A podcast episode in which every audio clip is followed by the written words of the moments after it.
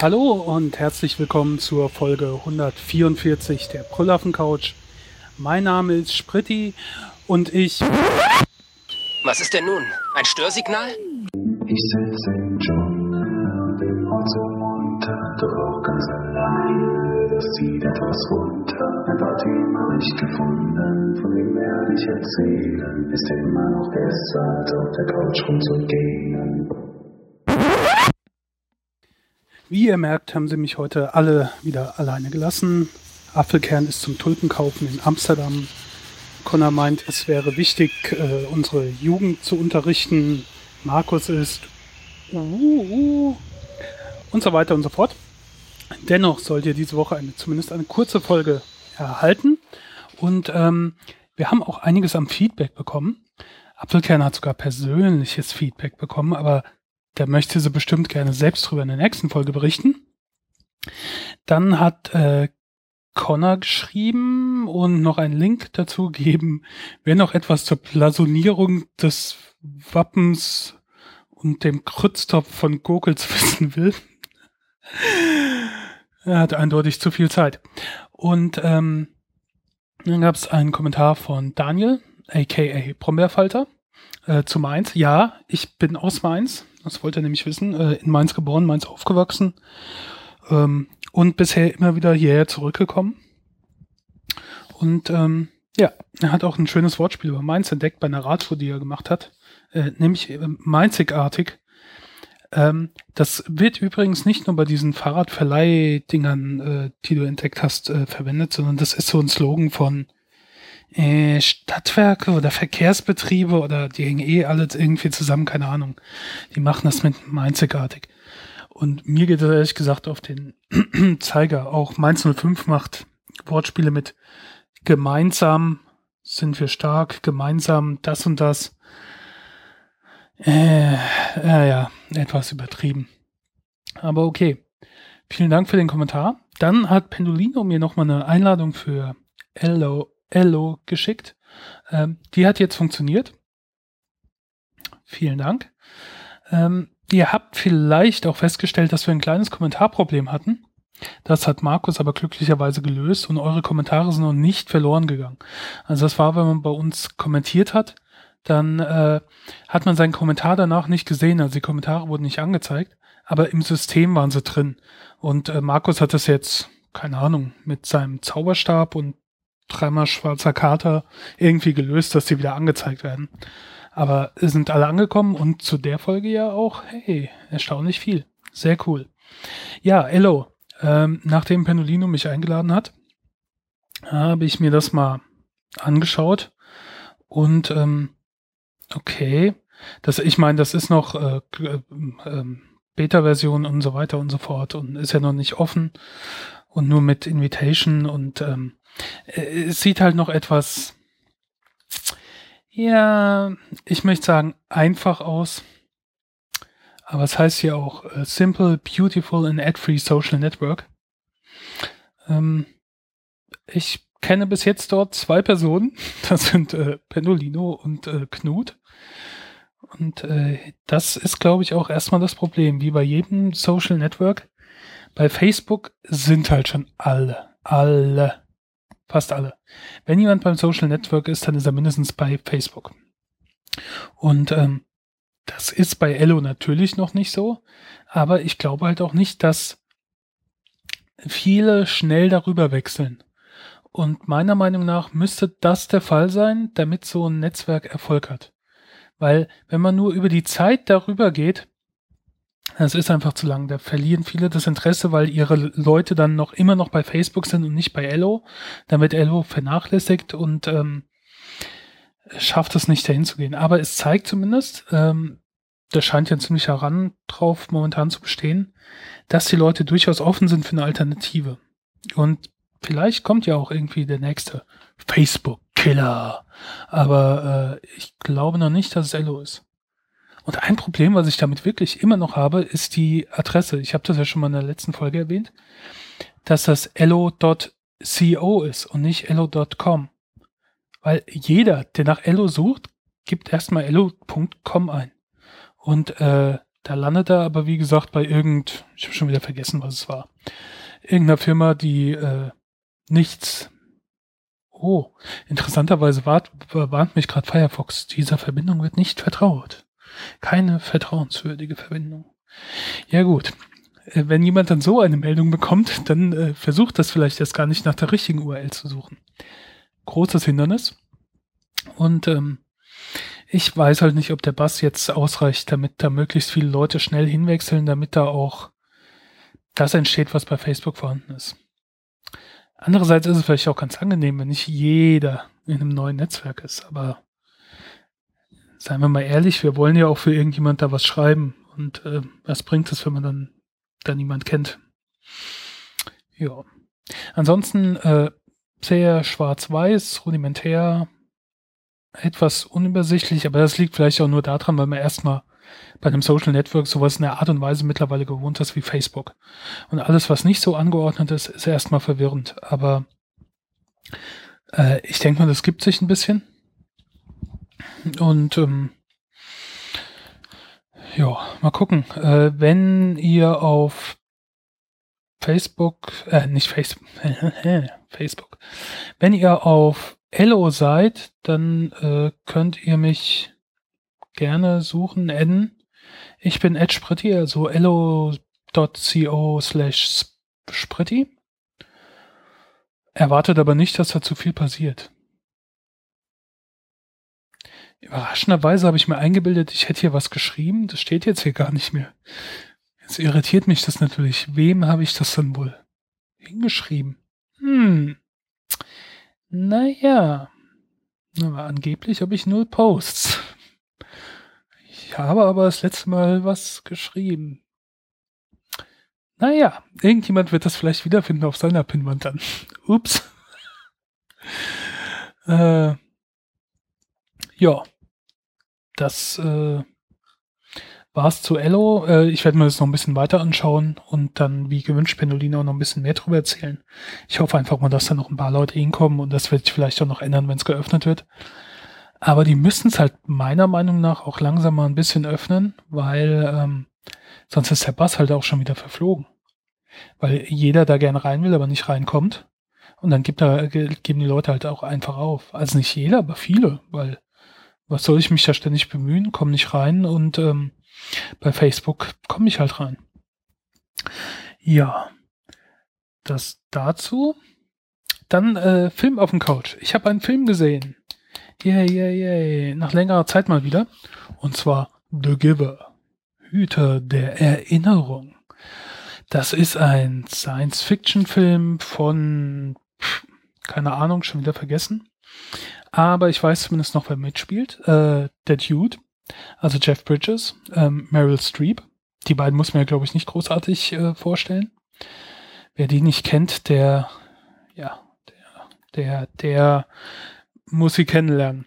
Ähm, außerdem spielen noch mit Alexander Skarsgård, das ist äh, unter anderem Eric Northman aus True Blood und der Sohn von dem anderen Skarsgård und der Bruder von dem anderen Skarsgård und dem anderen Skarsgård und so weiter und so fort. Und äh, Katie Holmes, die kennt man aus.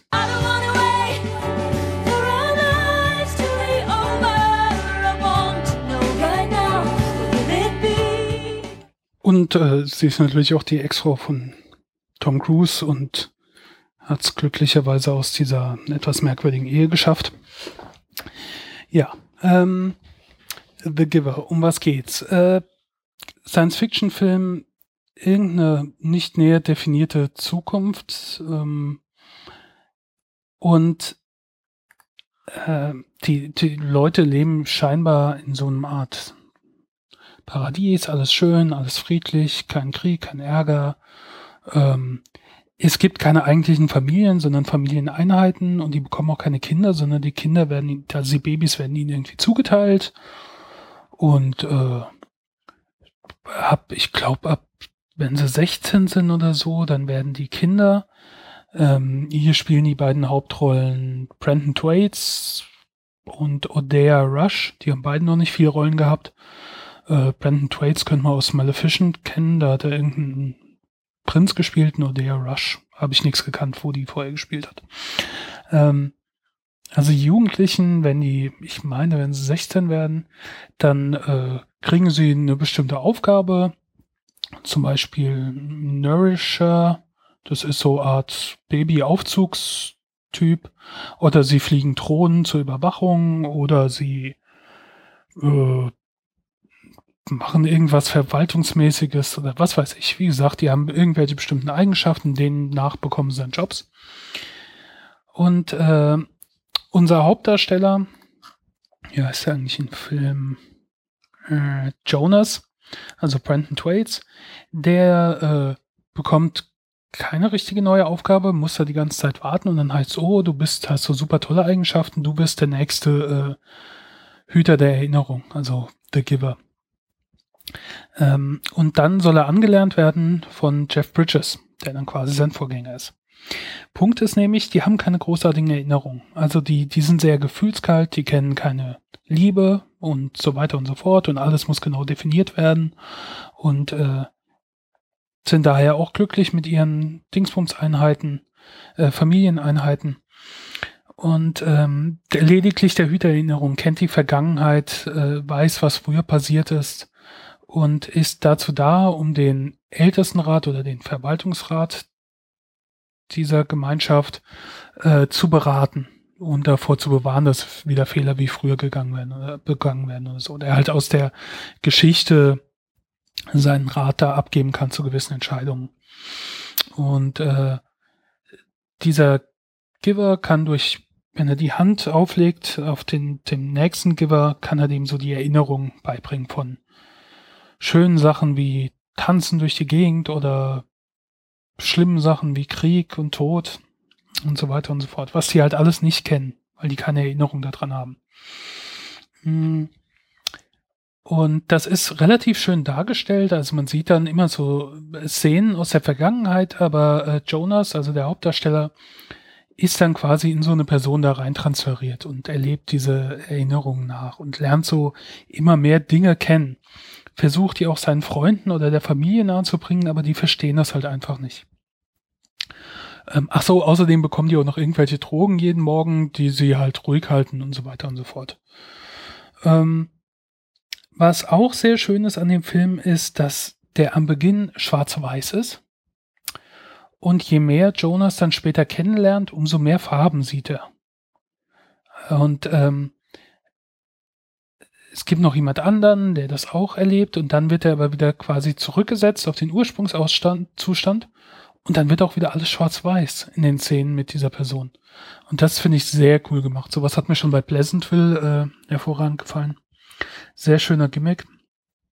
Ähm, ja, im Prinzip geht's dann darum, dass Jonas ganz gerne ähm, allen die Erinnerung wiedergeben würde, damit sie auch verschiedene Gefühle äh, ja wieder kennenlernen. Ähm, mehr möchte ich dazu eigentlich nicht erzählen. Ich finde den ganz interessant, den Film. Aber er hat so ein paar Sachen, über die muss man halt drüber wegsehen. Erstmal diese, die, die Gesellschaft ist schon relativ fortschrittlich. Also alles, was man an Einrichtungen so sieht, ist relativ modern. Um sogar die Fahrräder zukunftsmäßig zu machen, haben sie einfach die Scheibenräder genommen, die äh, moderne Zeitfahrmaschinen haben.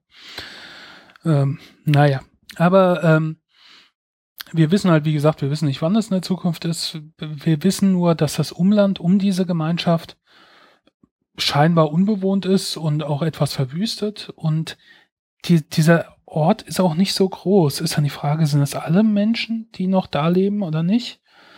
Ähm, das sind nämlich nicht sonderlich viele. Äh, das ist eher so Gokels als meins. Und ähm, naja. Äh, ich fand's ganz nett. Ich habe dem sieben von zehn gegeben, weil ich auch dieses, dieses Setting, so ein bisschen wie Fish out of water oder wie auch immer, der eine, der mehr weiß als die anderen, äh, ganz nett fand. Die Darsteller sind auch okay. Wie gesagt, ist teilweise hochkarätig besetzt.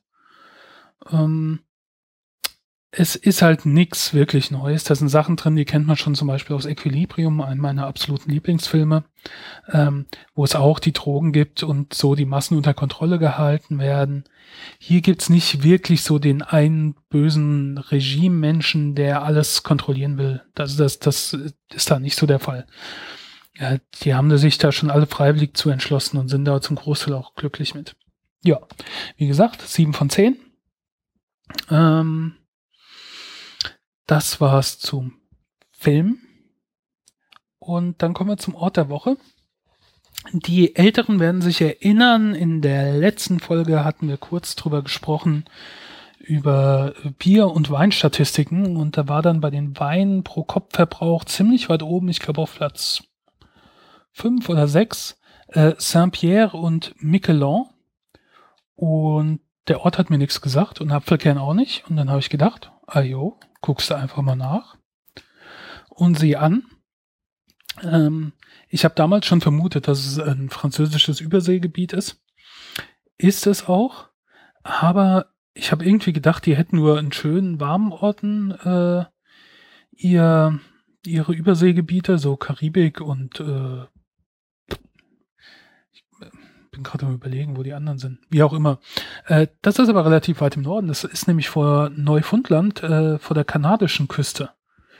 Ähm, bestimmt aber auch sehr schön und nicht so warm. Ähm, und ist die letzte Kolonie, also der letzte Rest der französischen Kolonie Neufrankreich, äh, hat 6314 Einwohner und ähm, leben hauptsächlich dort von Fischerei und Tourismus und haben eine ziemlich interessante Geschichte. Also erstmal, die reden Französisch dort, was ja nicht überraschend ist, weil es ja zu Frankreich zählt und äh, das ja auch vor dem französischen Teil Kanadas ist. Ähm, also erstmal war das schon 6000 vor Christus oder so äh, bewohnt äh, von Inuit und äh, ähnlichen äh, Stämmen, die damals gel dort gelebt haben. Und äh, dann kam erst ein italienischer Seefahrer, hat das entdeckt. Äh, dann kam Fischer dahin aus der Bretagne, Portugal und äh, Normannische aus no Normannien. Normannen halt. ähm, dann kamen auch Basken, so um 1580 rum. Und die hatten dann schon größeren Einfluss, denn äh, bis ins 20. Jahrhundert gab es dort einen Bevölkerungsteil, der Baskisch gesprochen hat. Ja, und dann wird das sehr wechsel, äh, äh, wechselhaft, die Geschichte. Also dann waren, kamen da französische Siedler hin, dann hatten die Franzosen Krieg mit England und die Engländer haben gewonnen. Dann wurden die Franzosen dort wieder vertrieben und die Engländer waren da. Dann kamen die Franzosen wieder zurück. Dann gab es Friedensvertrag. Dann waren die Engländer wieder auf der Insel. Bla bla bla. Dann war der amerikanische Unabhängigkeitskrieg, wo die Insel übrigens genutzt wurde, um Waffen in die USA zu schmuggeln. Weil die Franzosen waren ja auf der Seite der Amis im Unabhängigkeitskrieg. Ähm, Habe ich gelernt in, jetzt wollte ich schon Braveheart sagen war gar nicht Braveheart. Aber dieser andere Film mit Mel Gibson, wo er den Unabhängigkeitskämpfer gibt. Wie auch immer. Ähm, dann gab's äh, wieder irgendeinen Krieg und sie haben wieder verloren und dann waren britische Truppen auf der Insel, bla bla bla. Das hat äh, ständig hin und her gewechselt. Äh, zwischendrin musste auch mal die komplette Bevölkerung weg, runter. Ähm, ja, und am Ende haben die Franzosen aber quasi gewonnen. Es ist eine französische Insel geblieben und keine englische, britische. Ähm, sie haben durchaus nicht nur die Waffeln im amerikanischen Unabhängigkeitskrieg geschmuggelt, zum Beispiel auch während der Prohibition äh, wurde der Alkohol in die USA geschmuggelt. Ähm, und ja, war halt auch immer so ein bisschen eine Schmugglerinsel. Und jetzt kommen wir zum interessanten Teil. Ähm, was, was ich nicht wusste, ähm, es gab 1976 wohl eine Unabhängigkeitsbewegung in äh, Quebec. Das ist eine Stadt und ein Teil von, von Kanada, äh, französischen Teil. Und also die, die wollten wohl ihre Unabhängigkeit von Kanada. Und ähm, daraufhin äh, gab es dazu Konflikten zwischen Frankreich und Kanada, denn Frankreich hat äh, äh, Truppen, Luftwaffe, Propagandasender, äh, sonstige Militärsachen ähm, auf der Insel dann platziert. Muss man sich auch mal vorstellen, 1976. Hätte es im schlimmsten Fall dazu militärischen Auseinandersetzungen noch kommen können zwischen äh, Kanada und Frankreich.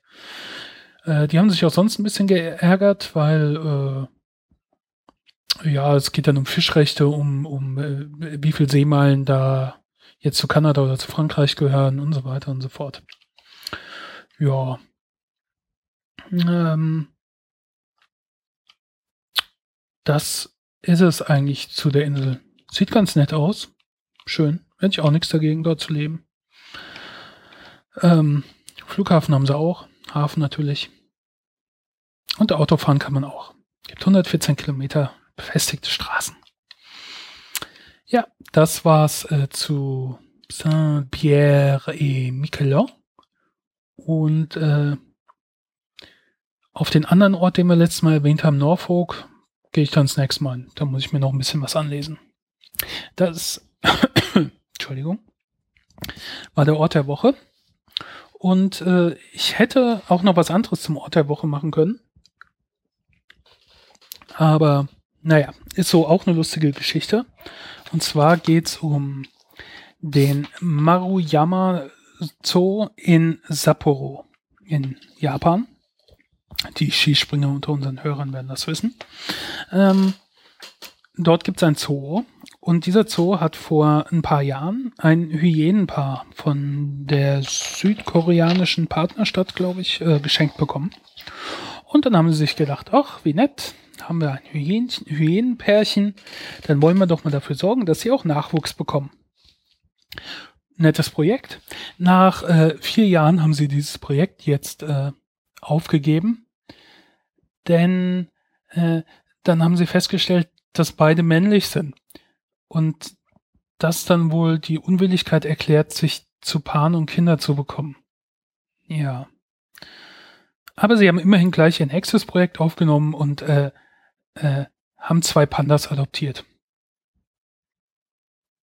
Nein, haben sie nicht. Spaß. Aber sie wollen einen der beiden äh, Hyänen, glaube ich, gegen Weibchen jetzt tauschen und es dann nochmal versuchen, ob es besser klappt. Was ich auch unfair finde, die haben jetzt da schon ewig zusammen gelebt und jetzt sollen sie wieder getrennt werden. Auch nicht nett. Ja, das war's eigentlich an Themen für diese kurze Folge. Ich hoffe mal, dass wir in der nächsten Folge wieder mehr Leute hier sind. Aber immerhin habt ihr jetzt etwas Unterhaltung fürs Wochenende. Und ich möchte schließen mit einem Gedicht. Der Bumerang von Joachim Ringelnatz. War einmal ein Bumerang, war ein weniges zu lang. Bumerang flog ein Stück, aber kam nicht mehr zurück. Publikum noch stundenlang wartete auf Bumerang. Bis nächste Woche. Tschüss. Hit it, MC Spritty. Ich sitze im Dschungel und bin heute so munter, doch auch ganz alleine, das zieht etwas runter. Bei dem habe ich gefunden, von dem werde ich erzählen. Ist immer noch besser, als auf der Couch rumzugehen.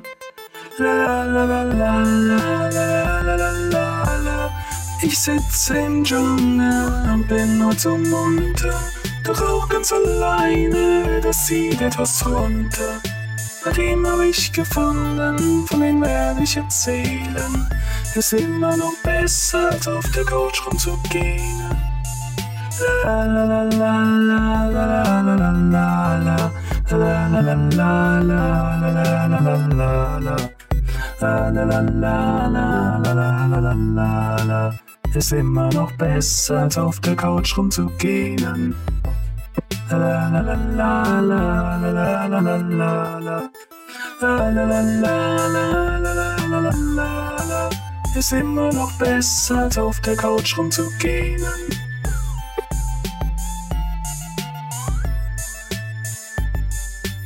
Ich sitze im Dschungel und bin heute so munter, doch auch ganz alleine, das zieht etwas runter.